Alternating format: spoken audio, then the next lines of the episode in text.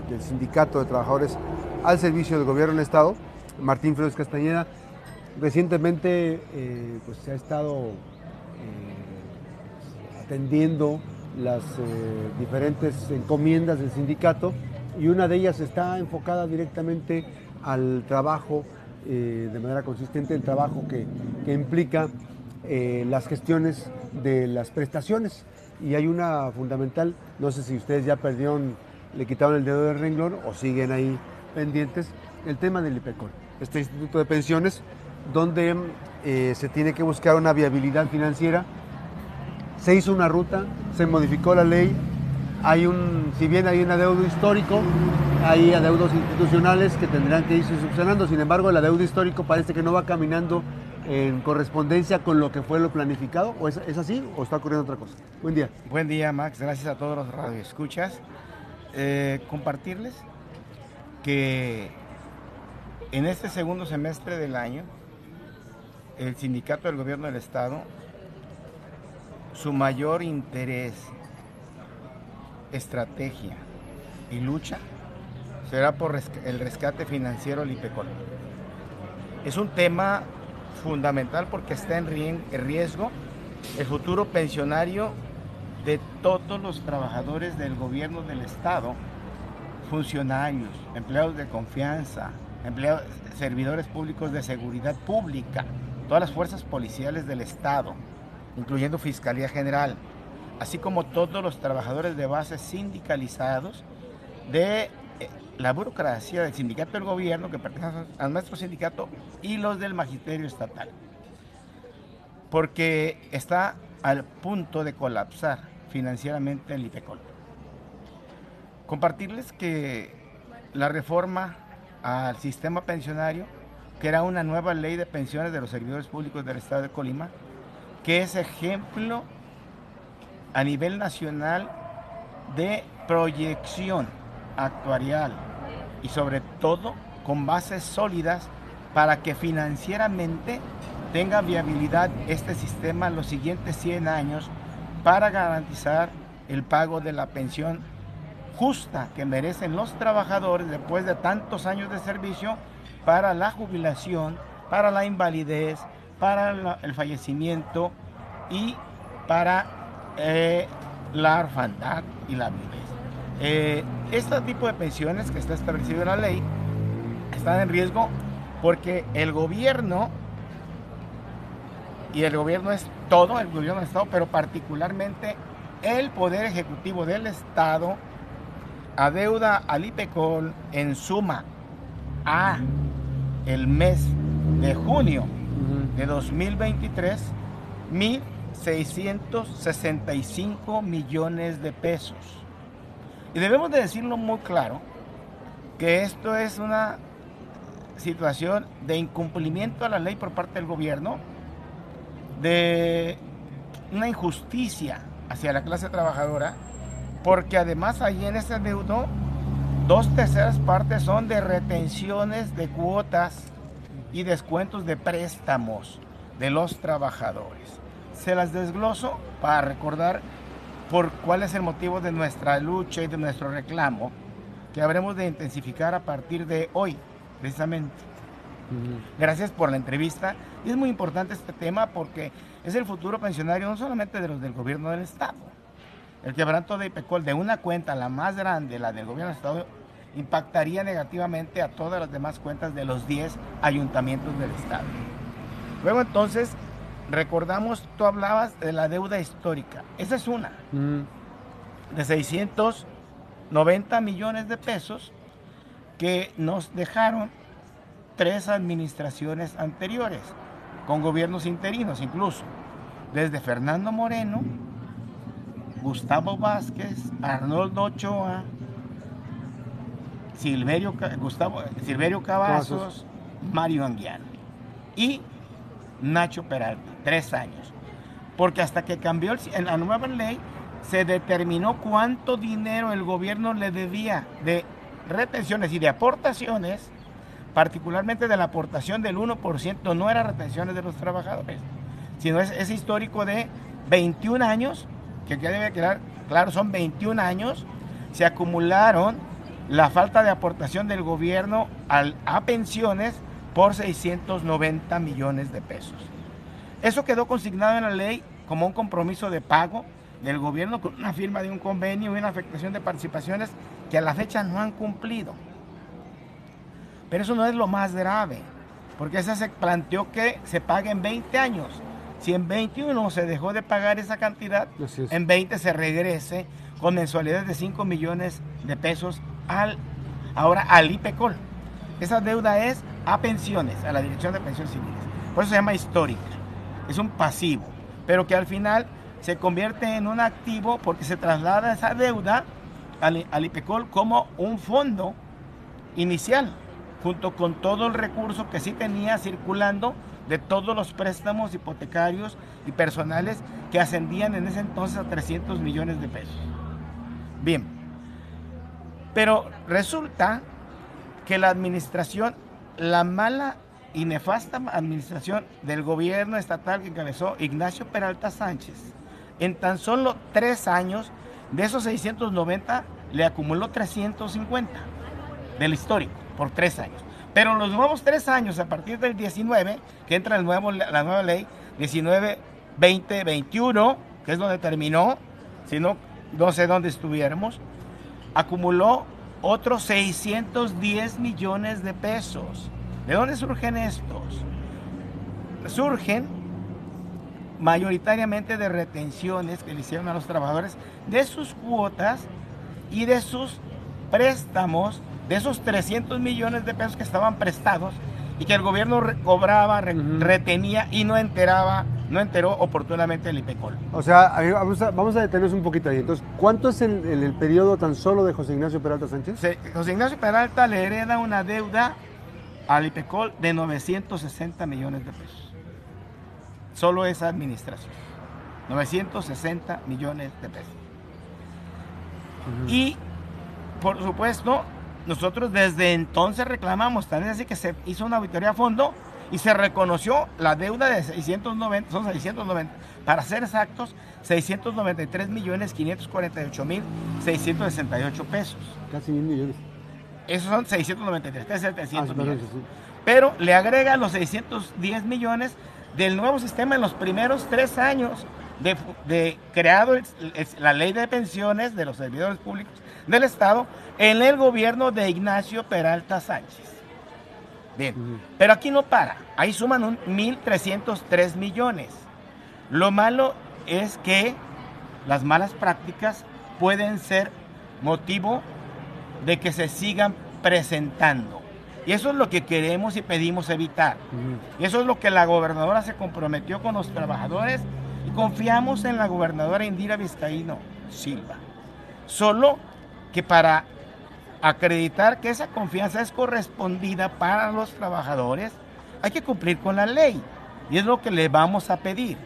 En esta administración, en lo que va de este gobierno, se han estado pagando de manera casi oportuna las cuotas y retenciones de préstamos, que ya hay muy pocos, porque todo está en retenciones no enteradas.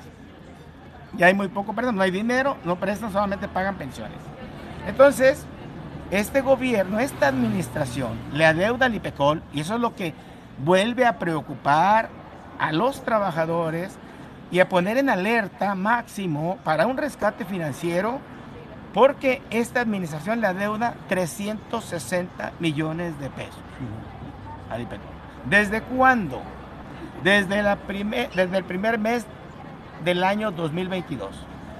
Ha dejado de pagar las aportaciones al IPECOL del 10.5% del año 2022 y del 13.5% del año 2023, de la nómina total. Que hay que decirlo, esas aportaciones estaban en correspondencia con la obligatoriedad conforme van creciendo los, cuando van pasando los años para el fondeo del propio IPECOL. Y no solamente por eso, porque ahora el gobierno no paga las jubilaciones, las paga IPECOL. Hoy hay 300 jubilados sindicalizados que están en la nómina de IPECOL. Antes todos estábamos en la nómina del gobierno del Estado y pagaba el 100% el gobierno sin que los trabajadores aportáramos. Hoy aportamos todos. Es un sistema solidario, subsidiario y eficiente, el que se creó, solo basta con que se cumpla con la ley. Luego entonces, esos 360 millones, el gobierno ya dio una muestra de que sí tiene interés de pagar. Hace dos meses pagó dos meses de aportación. Que, corresponde a, noviembre y diciembre del año 2021. Solamente. Pero había, 2021 había, durado 16 meses sin pagar una sola aportación. Luego entonces hay que reconocer que hay una muestra de que se va a pagar. Aunque sean solamente dos meses, pues. Una muestra, hablamos de una muestra. Y los trabajadores tenemos fe y confianza en las autoridades. Hasta que veamos que no se hace. Entonces, nosotros estamos informándole a la base todo lo que está pasando, dando la cara en cada sesión del Consejo, pero además pidiendo que la autoridad, que es el director general del IPECOL, aplique la ley y le cobre al gobierno del Estado, porque este es el Poder Ejecutivo. Queremos decirles que el Poder Legislativo y el Poder Judicial sí están pagando. Los ayuntamientos sí están pagando, a excepción de Islavacán, que está rezagado. Un poco Colima, 50 millones. Y un poco Villa de muy poco, y otro poco Tecomán. Todos los demás están al 100%. Luego entonces sí se puede, si hay voluntad. Porque todos tenemos un pacto fiscal. Y todos tenemos ingresos fiscales, los impuestos y además la aportación de los trabajadores de todas las entidades públicas, es decir, todo. Eso es lo que nos preocupa. Por lo tanto, la suma total de la deuda al IPECOL es de, del, por parte del gobierno del Estado, concretamente del Poder Ejecutivo, es de 1.665 millones de pesos. 1.665 millones, de, pesos. Los 362 son de esta administración, que confiemos en que se van a ir pagando un mes atrasado y un mes actual. Ese es el compromiso que aún no se cumple.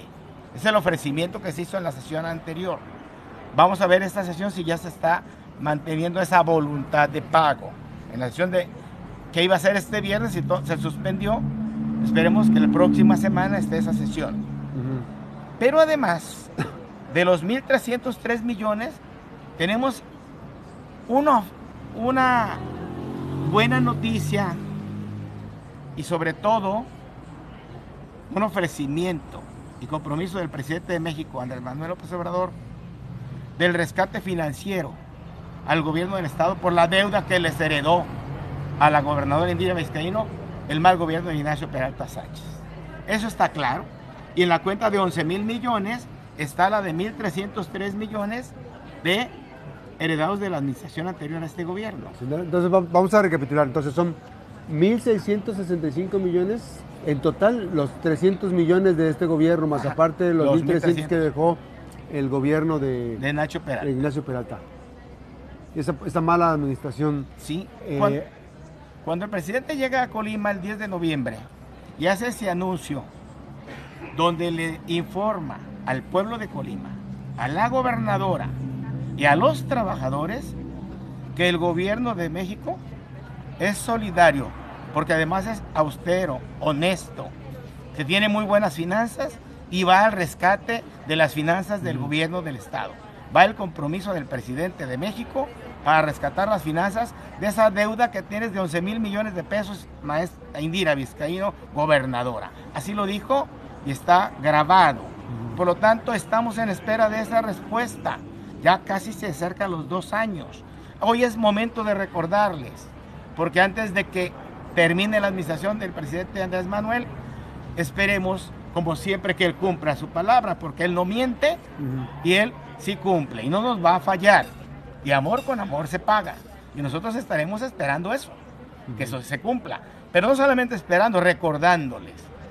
¿Quién nos ha fallado? En este momento quien nos falló es el secretario de Gobernación con licencia, Dan Augusto López, porque estuvo con nosotros los primeros días de noviembre de 2022 y se comprometió a regresar el 22 de noviembre del 2022, dio día y fecha, clara y precisa, con una propuesta de rescate financiero del IPECOL, incluyendo que vendría el, subsecretario de egresos de la Secretaría de Hacienda, el director de Banobras. o el director de, créditos y financiamientos de Banobras y el propio secretario. Lo seguimos esperando Pronto estará Colima y lo estaremos abordando para saber la propuesta que el gobierno de México tiene para los trabajadores, para el gobierno del Estado y para el pueblo de Colima del rescate financiero las finanzas públicas del gobierno del Estado. Vamos a hacer una breve pausa, nos quedamos en redes, estamos en vivo a través de YouTube, de Facebook Live y por supuesto Twitter, platicando con Martín Flores Castañeda. Una breve pausa, regresamos después de la pausa con más información y nos vamos a quedar despuesito de las 9 todavía aquí, vamos a despedir la transmisión en la radio, pero vamos a quedarnos aquí platicando con Martín Flores porque hay unos temas muy importantes. Regresamos después de la pausa. Este proceso obviamente que también implica mucha disciplina. Tú me, llama la atención y bueno, no habría por qué no creer o tener una buena voluntad en este gobierno, tomando en cuenta que el primer año fue difícil, este segundo año mostró y dio una muestra clara, dices tú, pagaron dos meses del 2021, negociaron eh, con el sindicato los incrementos salariales. Bueno, hay una nueva forma de visualizar la relación contractual. Sin embargo, estamos hablando de una emergencia, una emergencia de un tamaño descomunal en cuanto a las finanzas, que solamente se puede resolver con un rescate o de qué forma se puede resolver. Por supuesto, no solamente con un rescate, sino con la voluntad del gobierno, del Estado, de cumplir con la ley. La voluntad de cumplir con lo que mandata la Constitución y las leyes. Hay una ley que protestó el gobernador anterior, los anteriores y el actual que es la Constitución Federal, General de la República, la particular del Estado y todas las leyes que de ellas emanen. Está la ley de pensiones de los servidores públicos que no se está cumpliendo y es sustancial y es un tema que debe de atenderse de inmediato. Ya no puede esperar, porque por el contrario, ese dinero estaría colocado en financiamientos que los trabajadores ávidamente reclaman, porque los están enviando a financieras, a créditos mucho más onerosos. Estamos en un problema realmente grave por la falta de voluntad de hacer el mayor esfuerzo para cumplir con esta ley. Porque si se cumple con esta ley, no faltarían 360 millones de esta administración.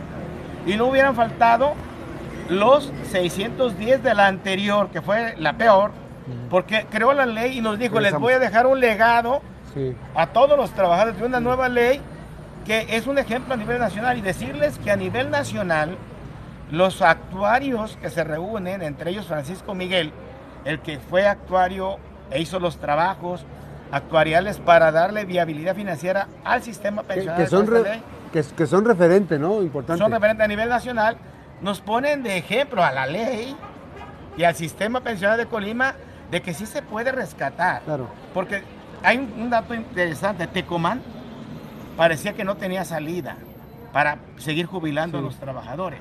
Hoy no jubila el ayuntamiento, jubila el IPECOL.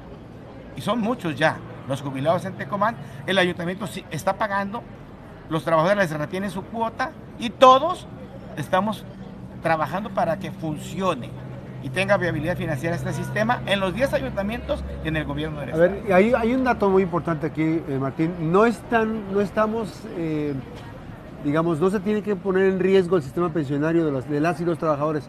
El gobierno debe poner especial atención que ahorita cuesta mucho más barato hacer un rescate que propiciar la inviabilidad, porque finalmente la inviabilidad generaría una inviabilidad económica en todo el gobierno. No solamente eso, darte otro dato importante. Hay tanta voluntad del sindicato y de los trabajadores, que lo que pedimos es que paguen. Legalmente procedería una multa del 40% de la deuda, en lo que se refiere a, la aportación del Estado, porque es un crédito fiscal.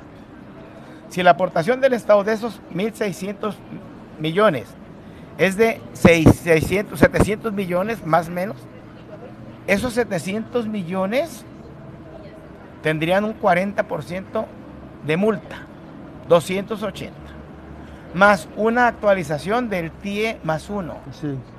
Es decir, hoy el TIE está en 9 o 10%, sería del 11% anual. ¿Por qué? Porque el dinero se tiene que capitalizar. Si el dinero estuviera en, el IPECOL, hoy en lugar de 1.600 tendríamos 2.200 millones de pesos. Porque es la perspectiva que se planificó. Porque se presta con las tasas del hoy del 12. Anual. De 12.78 el crédito hipotecario y del 15.70, perdón, 15.72 y 12.72. 12.72 el hipotecario y 12, 12.82 el hipotecario y 15.82 el personal, el corto plazo. Sin embargo, el banco de tu nómina te presta el 36% hermano. Los, las financieras te prestan con el 120, el 60, el 80. es un dinero muy accesible para la economía del trabajador. Por supuesto, aunque el interés no es tan blando como los del sindicato, por ejemplo, que presta con el 6 y el 9 anual, pero es un crédito bastante, bastante generoso que hace que se capitalice el dinero de manera permanente. ¿Sí?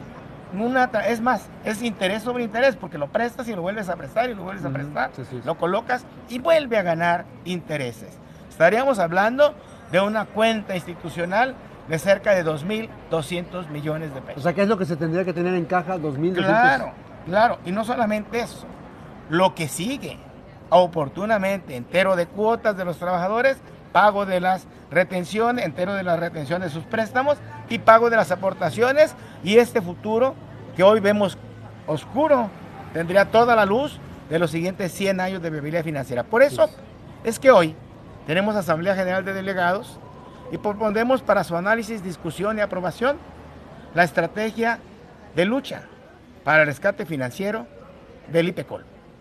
Esa estrategia será aprobada, discutida y en su caso aprobada el día de hoy a la asamblea que inicia a las 10 de la mañana en el casino. Y las acciones que vendrían. Agradezco a Martín Flores Castañeda ahorita en, la radio. Y vamos a quedar en redes sociales por si quieren seguirlos por allá. Agradezco esta visita al dirigente del Sindicato de Trabajadores al Servicio del Gobierno del Estado. Nos tenemos que despedir, pero ahí está el planteamiento. Hoy se determinan las acciones que emprenderá el Sindicato de Trabajadores al Servicio del Gobierno del Estado respecto al rescate financiero que no van a permitir que se dé carpetazo, no, no, pero no van a permitir que se dé un carpetazo o que se descarrile el IPECOL. Definitivamente, tan, es, tan es que no habrá, no puede haber carpetazo y es viable pagar, no se pide que se pague mañana todo. El rescate financiero, yo una vez lo planteo y así se lo dijo al, secretario de Gobernación, así de claro. Si la deuda es de 610 millones del nuevo sistema, dejemos la histórica para los siguientes 20 años. Sí, hacerla Pero la nueva, la de los tres años inmediatos anteriores, aporten el 50% del rescate que ofreció el presidente, porque lo dijo en dos insumos, apoyo económico y financiero. Financiero es con una reestructura de las finanzas del Estado mediante créditos más blandos. Sí, que permita, hacer más liquidez. Ah, pero el apoyo económico es directo. Y 305 millones sería la mitad y esa es la voluntad. Si son dos insumos, mitad y mitad, con 305 más lo que pague el gobierno actual, más los 305 que se irán pagando y los 690 que se pagarán en 20 años, los siguientes años no tendrán problema de venir financiera ninguna de las entidades públicas del estado de Colima para darle una pensión digna a sus trabajadores. Y se, activarían los créditos, que es lo más importante. Y habría mayor circulante en el Estado. Así, de sencillo, para todos. Gracias Martín, nos quedamos en redes, gracias, pedimos de saludo a Max Cortés, gracias a mi compañero Ángel Partida, mi compañero Yaya Batista, ahí en camino mi compañero Rubén Tapia. Nosotros nos quedamos en redes platicando con Martín Flores para cerrar esta entrevista. Eh, bueno, pues está el tema de el rescate. Y tú ya lo, ya lo planteaste ahorita antes de cerrar, muy interesante. O sea, no ocupas tantos millones de pesos ocupas disciplina en el manejo de los recursos, pero ocupas también el, que se tenga a disposición.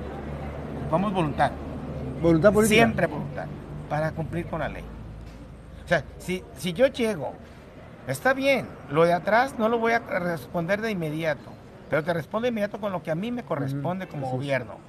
Y mi voluntad, donde yo tengo el respaldo del presidente de México, pues le insistimos juntos para que nos apoye.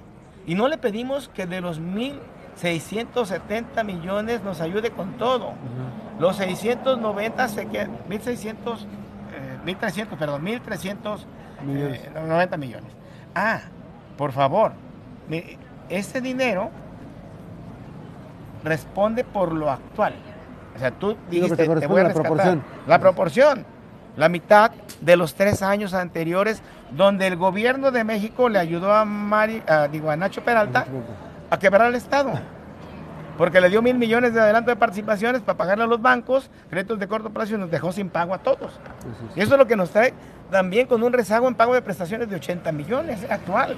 O sea, se deben 80 millones. 80 millones a todos los trabajadores. ¿De qué, ¿De qué años? Del año 2021 y un poco del 2020 pero la mayor parte de 2021. ¿Pero por qué no se paga lo atrasado y ya después va, va se, está, se está negociando el pago de todo lo atrasado.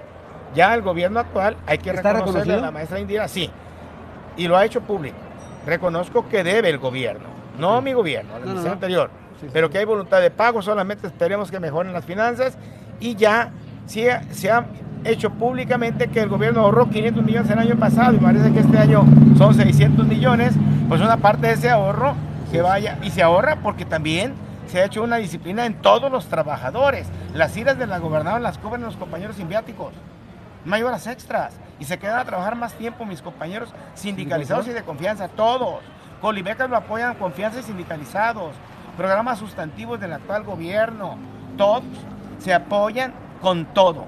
Hay la voluntad férrea de los trabajadores de dar su mayor esfuerzo para que este gobierno brinde los mejores programas, las mejores obras, las mejores acciones en beneficio de los colimenses y con ello se mejore la evaluación del gobierno y mejore la recaudación, los ingresos, los colimenses se sientan conformes con su gobierno y pagando puntualmente sus impuestos para que el gobierno se los regrese en obras y programas de beneficio social. No, sé si esta pregunta tenga cabida o no, pero digamos que cabida no porque no sé si esté conceptualizada, desde, desde lo más profundo. O sea, si quisieran en estos momentos desaparecer el IPECOL, ¿tendrían que aparecer los 2.200 millones de pesos, todo lo que está? o, nada más 1.600 millones? Todo, todo. todo. O sea, a ver, dice, el gobierno, se va a cerrar la cortina del IPECOL, ¿tendrían que aparecer todos los millones? Sí, y les pediremos que lo administre el sindicato, todo. Todo lo que le corresponde ¿Hay capacidad para que lo administre el sindicato? Absoluta. Hoy administramos un fondo que era del 2% de para la aportación de créditos hipotecarios, lo que nos permitió generar dos, grandes fraccionamientos, porque tenemos un crédito doble, una, una, un monto que autorizaba pensiones y un monto que autorizaba pensiones con recursos de los trabajadores sindicalizados solamente. Y ese porcentaje fue el 2 y después quedó en el 1. Seguimos, ahora manejamos esa, esa subcuenta que actualmente tiene más de 35 millones de pesos. Y, ah, y vamos a dar créditos hipotecarios. Igual solo en, vivienda. ¿ah? Solamente en vivienda. Tienes otro, otro Tenemos 115 al final, en todo. Ah, en todo, todo, en todo, todo, el activo circulante de 115 millones. ¿Que siguen cobrando él? El 6% en préstamos emergentes y el 9% para vivienda. El 9% es muy por debajo. Anual, anual. Anual, no, debajo de todos, de todos. cuando prestan de PECOL para vivienda son el 12, ¿qué? El 15, 12.82. 12.82. Y acá es el nuevo. Sí, el próximo año seguramente será el 11. Por ahí van a, porque la inflación será del 6. Es 5% o es la inflación más 5%. La inflación más 8% los personales, los de corto plazo. Entonces van a empezar una lucha por el rescate del Instituto de Pensiones del Estado. De el rescate financiero, financiero, para que le pague el gobierno del Estado con el apoyo del gobierno de México confiando en que el presidente de México, Andrés Manuel López Obrador, le va a cumplir a Colima, al gobierno y a sus trabajadores. Eso va a ser importante. Y bueno, hay que decirlo que todos son, hablamos de las acciones, son todas las acciones que se tengan que hacer. Todas, todas. Jurídicas. Empezamos desde mañana, hoy en la tarde, hoy en la tarde. Si la asamblea lo aprueba, tendrá que aprobarlo la asamblea. Hoy convocamos a asamblea de delegados, que son los representantes de los trabajadores, ellos ya serán consultados, se hará una propuesta integral y la desplegaremos a partir de hoy por la tarde. Iniciaremos. Es, la primicia hoy contigo, estaremos informándole a los medios, estaremos en otros medios también. Gracias a la mejor FM Noticias por este espacio. Gracias Max y a mis compañeros que tengan confianza en que la justicia tarda, pero al final llega.